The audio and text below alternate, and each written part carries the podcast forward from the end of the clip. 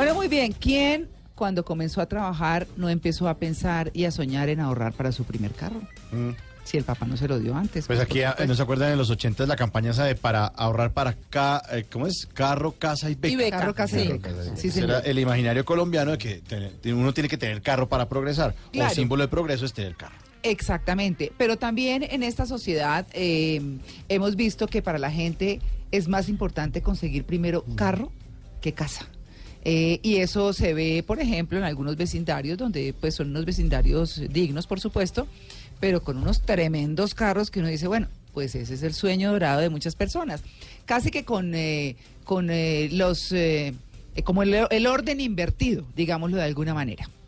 Pero más allá de eso, el carro se ha constituido en una parte muy importante de la vida de las personas, bien sea porque uno viaja con el vecino o porque uno le presta un servicio a un vecino o porque uno mismo pues tiene su carro para movilizarse o porque muchas, muchas cosas. El carro entonces empieza a tener las cositas que a uno le gustan.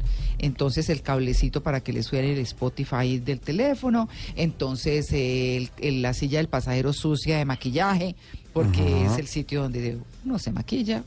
Eh, entonces tiene todo un poco de herramienticas que sirven para esto y lo otro, o gadgets como de lo que habla Simón. En fin, el carro es mucho y significa muchas cosas. Así que saludamos a Ricardo Forero, que es un sociólogo muy amigo de este programa y que nos acompaña siempre en estos temas interesantes y ha venido con Ricardo Soler, que quiso madrugar hoy domingo, a hablar justamente del carro como el segundo hogar.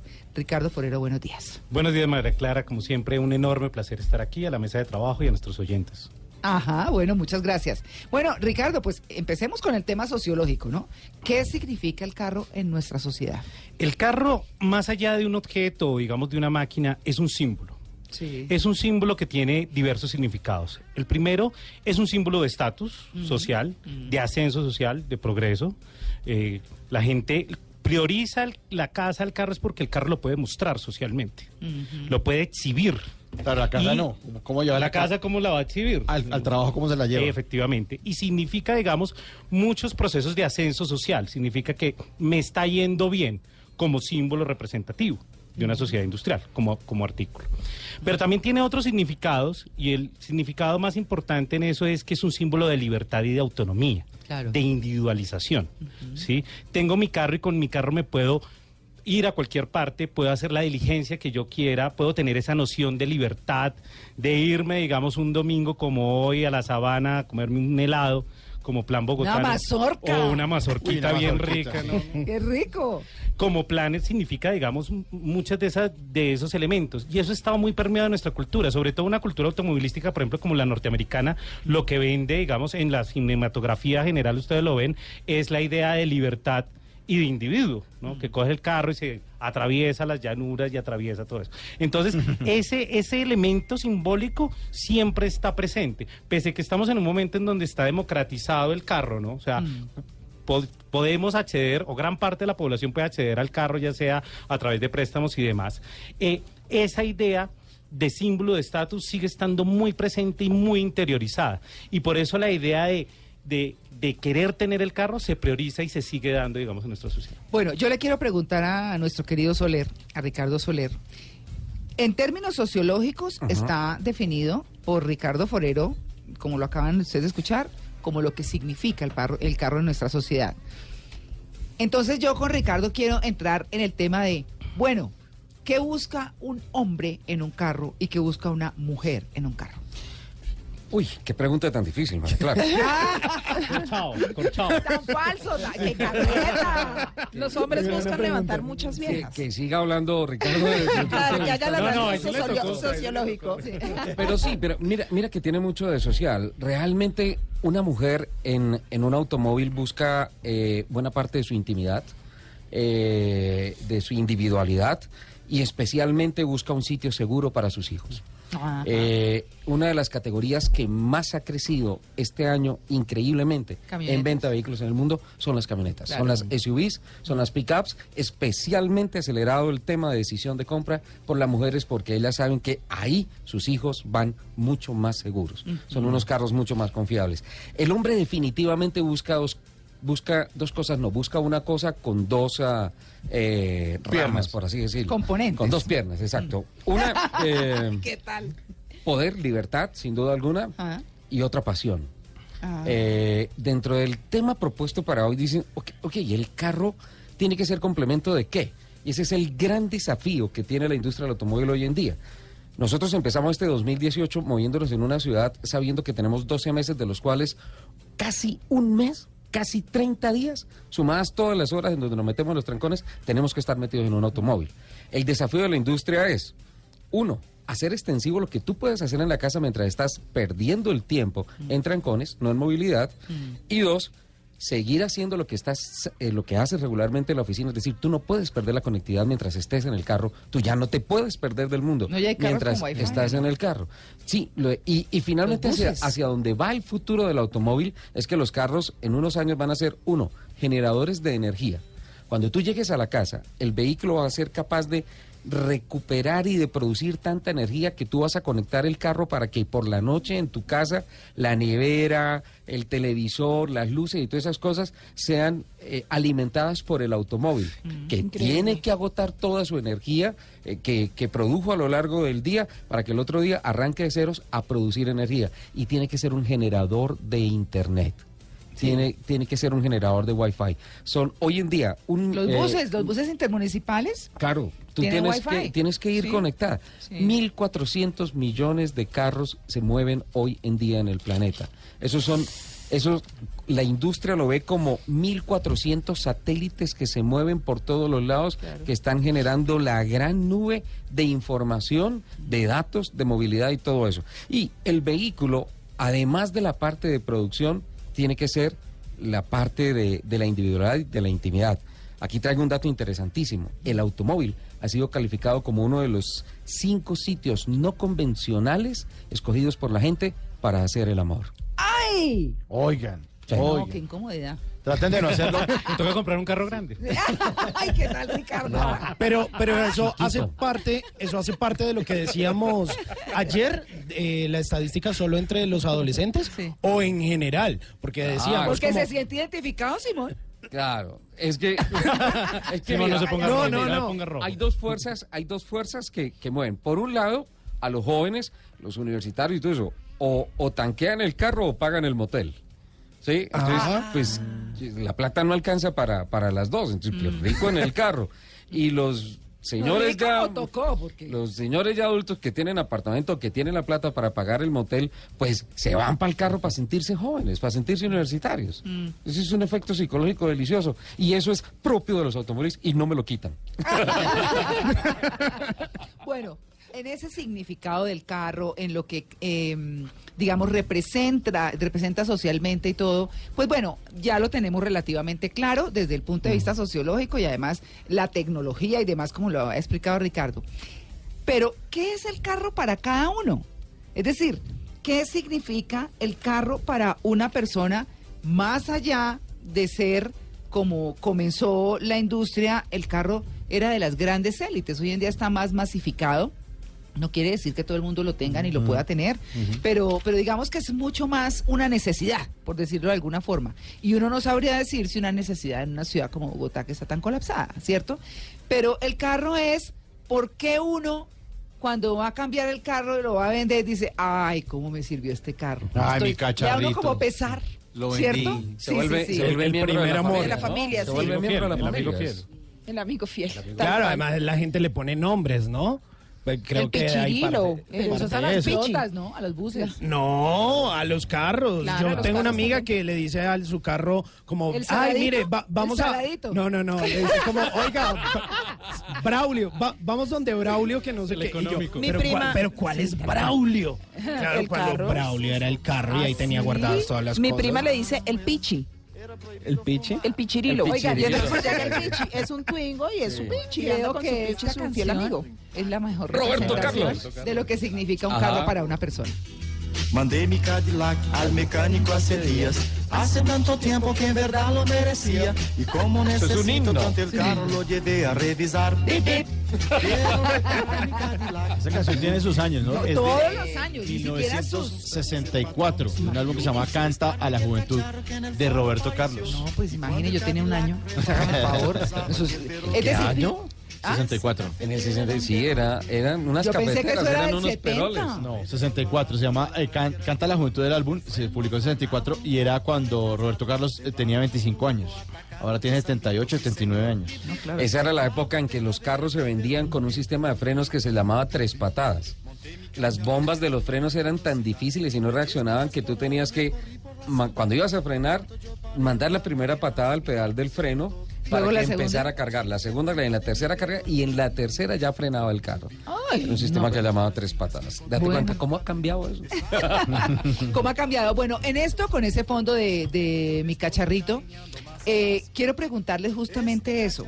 ¿Qué termina siendo un carro para una persona y qué guarda una persona en el interior de su carro? Hay un elemento importante, como se vuelve también un símbolo social, también es un elemento subjetivo y definitorio de la personalidad. Entonces hay una relación en donde se puede generar afectos, recuerdos, situaciones, y es muy importante a veces psicológicamente cómo eh, creamos o individualizamos o generamos una relación afectiva con las cosas. Todos tenemos una relación afectiva con las cosas, con un zapato, con una... Así pasa exactamente Con un igual, saco. Con un saco. Y uno no- no- está roto y uno no lo bota. No, no, tiene, Si uno dice, ay, así para dormir. hace más frío adentro que afuera, realmente. Pero con el automóvil pasa exactamente lo mismo. Porque, pues, obviamente se vuelve un elemento psicológico fuerte. Está lleno de recuerdos, está lleno de anécdotas. Mi primer carro, mi segundo carro, el carro que me, con el que me casé. Y ahí empieza a haber una relación. Y uno se sabe las placas de los Claro, y todo, claro, hace el ¿no? chance con eso y juega y Sí. hace- no, claro, súper divertido. Pero el carro también, por ejemplo, eh, en el canal se ve mucha gente que duerme entre el carro en algún momento porque tiene que llegar muy temprano o porque mm, trasnochó y entonces, por ejemplo, las grabaciones de televisión y todo que a veces llegan hasta tarde, entonces la gente prefiere quedarse durmiendo un rato entre el carro, entonces tiene cobija, almohadita, no sé qué, echa bien el espaldar para atrás y a dormir. Claro, y tiene que poner el despertador que sea el celular, porque si no sigue derecho hasta las seis y media, tiene que levantarse a las dos. Exactamente. Bueno, el carro es como eso, ¿no? Como parte de nuestra vida que se ajusta a nuestras necesidades y de eso vamos a seguir hablando. 8 y 28, estamos en Blue Jeans de Blue Radio. y el arranque era de mano. El freno frenaba un poco retrasado. Temblaba como un loco atacado de Sambito. Sí, señor, bip, bip. Daba pena ver aquel perol. Bip, du, bip, du, du, bip. Monté mi cacharrito a una gran velocidad. De 10 millas por hora recorrí por la ciudad. Y en cuanto yo paré, una morena a mi lado se montó. Bueno, el carro como segundo hogar, ese ha sido nuestro tema de hoy. Qué chévere, y si uno se pone a pensar en su carro, pues claro que es su segundo hogar y además está lleno de uno, ¿no? De uno mismo me refiero. Sí. bueno, toque.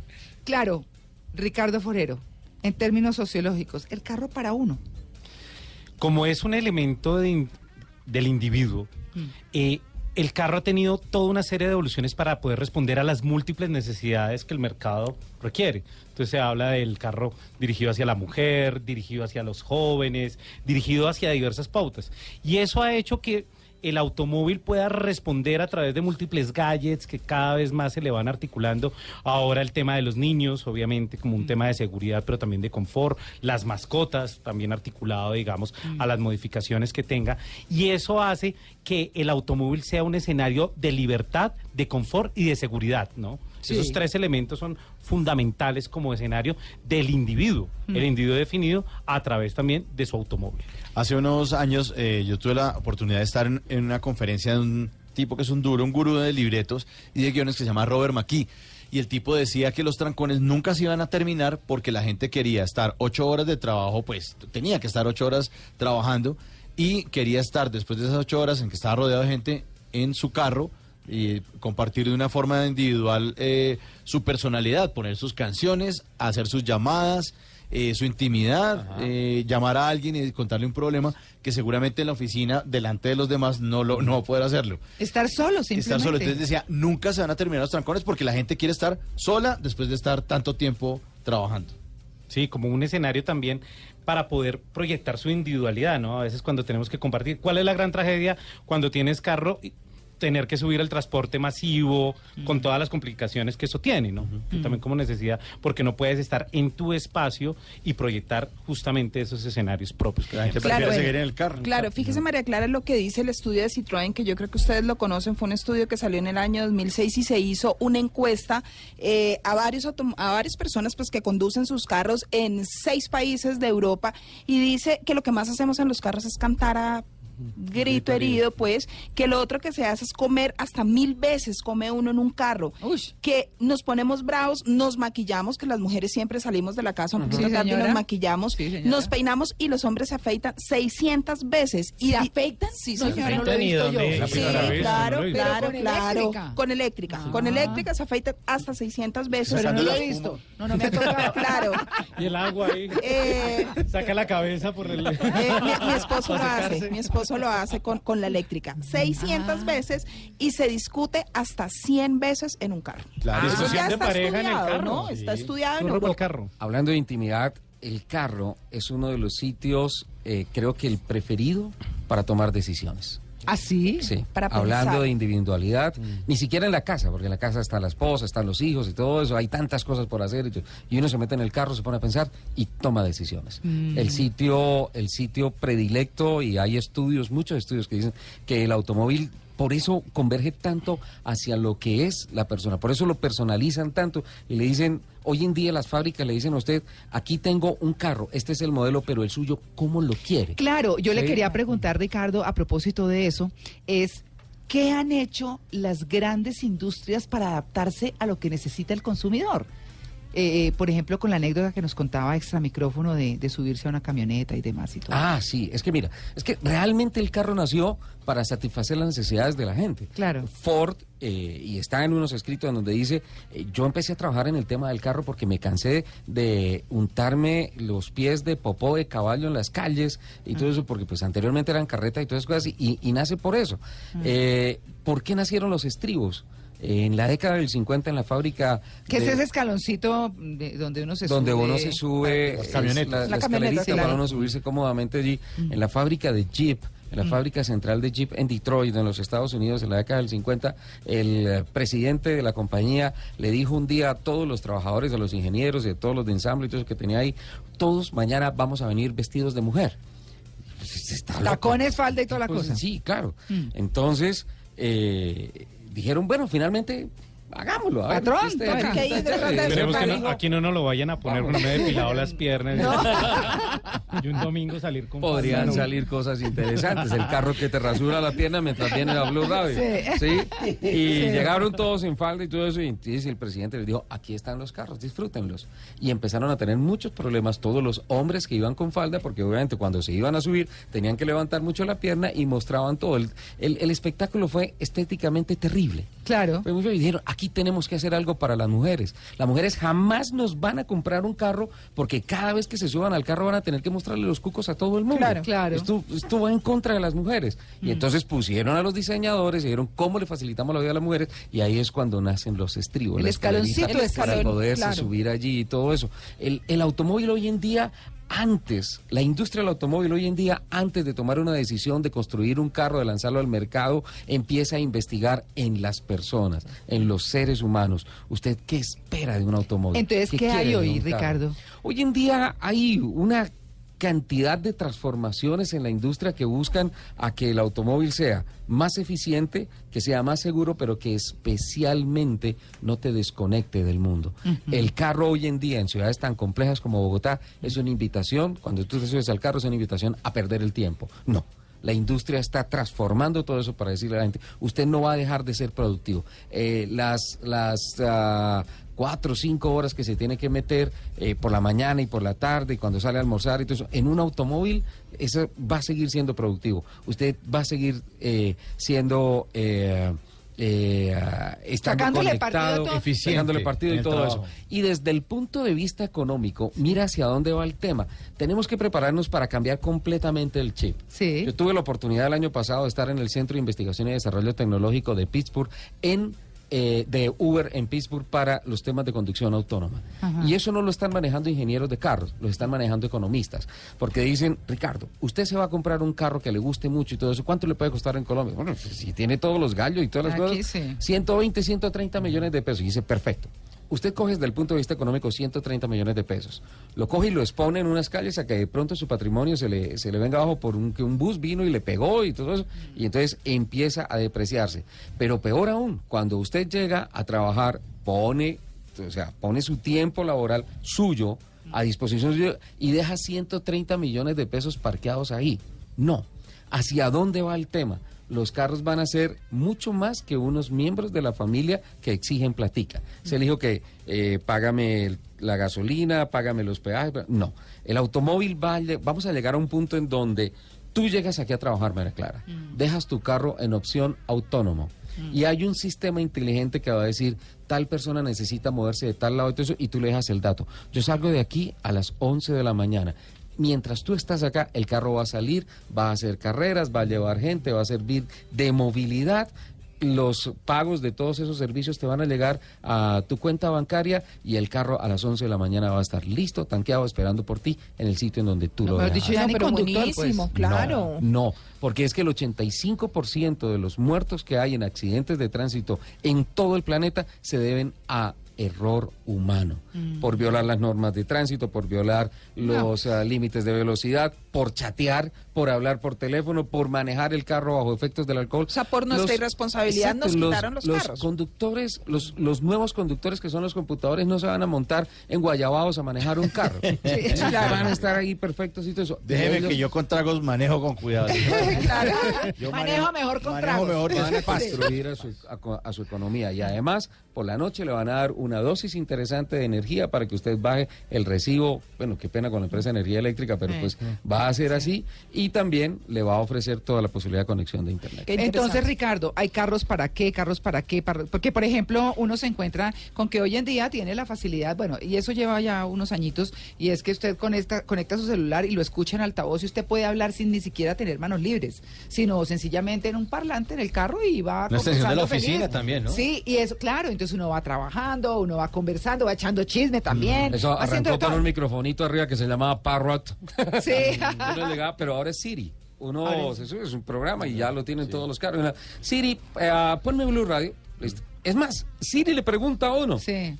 Hola Ricardo, él sabe, ella, ese programa sabe si el que por peso y por la ubicación de la silla y todo eso, y también por la telemetría, por el ritmo cardíaco, por todas esas cosas, Siri ya sabe que yo estoy montado en el carro. Mm. Ricardo, ¿te pongo Mañanas Blue? Ah. Listo, ponlo. Va a estar al servicio de la tecnología completamente de uno. Ricardo, hoy no has abrazado rompecostillas.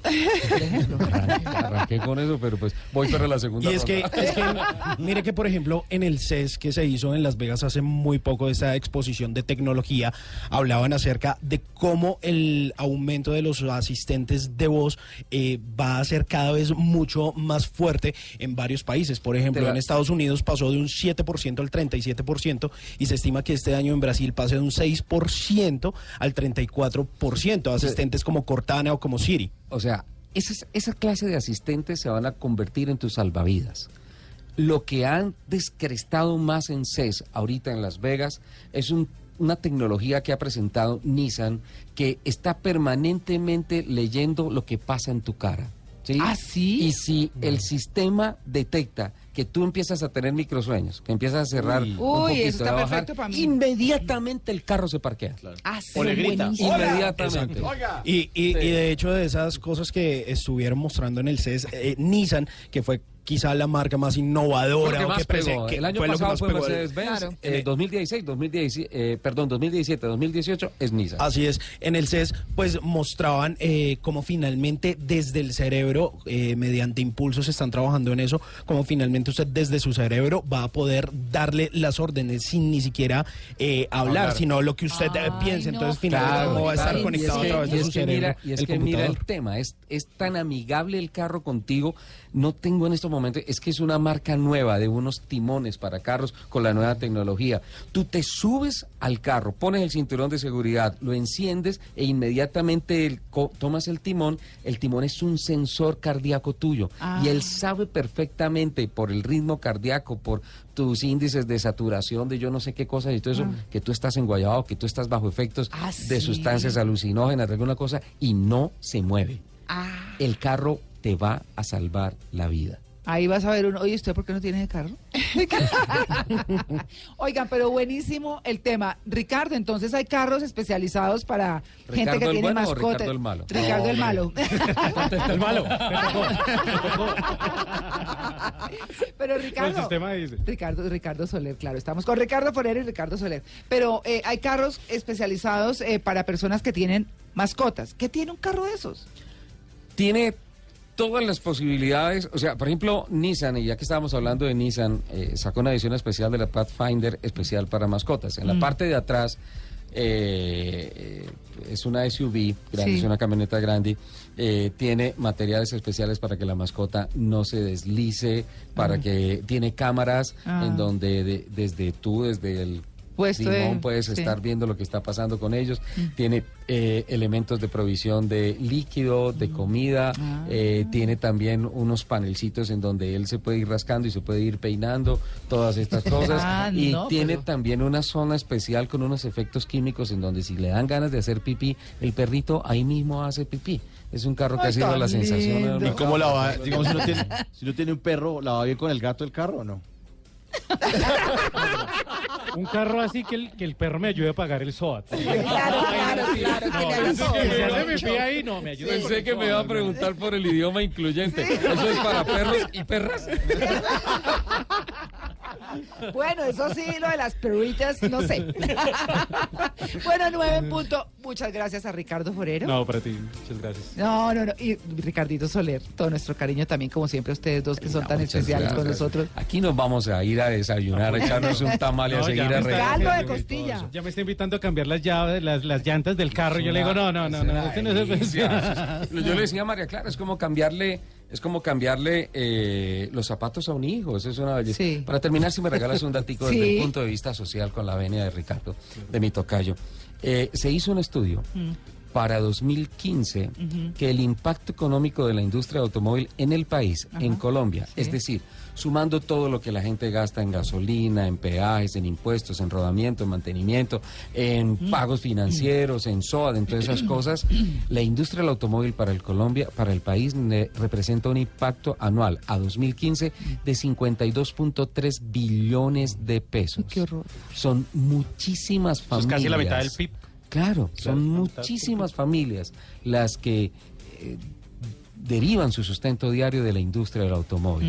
Mm. Por tanto, salir públicamente para ganar votos, a pelear contra el carro y todas esas cosas, a sabiendas de que lo que ha fallado en Colombia es un buen plan estratégico de infraestructura vial, sí, pues, tal vez dé Mm. Sí. algunos votos, pero no da soluciones. Sí. Ojo, 52.3 billones de pesos al año, Ish. muchas familias comen de esto. Claro. Bueno, ahí está el tema. Pues buenísimo. El carro como segundo hogar, su segundo hogar. Por lo menos a quienes eh, vivi- o quienes viajan mucho en las carreteras, por ejemplo, o quienes vivimos en ciudades tan con- congestionadas como Bogotá y las eh, ciudades más pequeñas están empezando a sufrir de lo mismo. Eh, Bucaramanga, Medellín. Cali, Medellín, Barranquilla. unos trancones Sí, tacos en entonces, Oh. quieran el carrito, cuídenlo y además pónganle lo que ustedes quieran. Para eso es suyo. 9 y 3.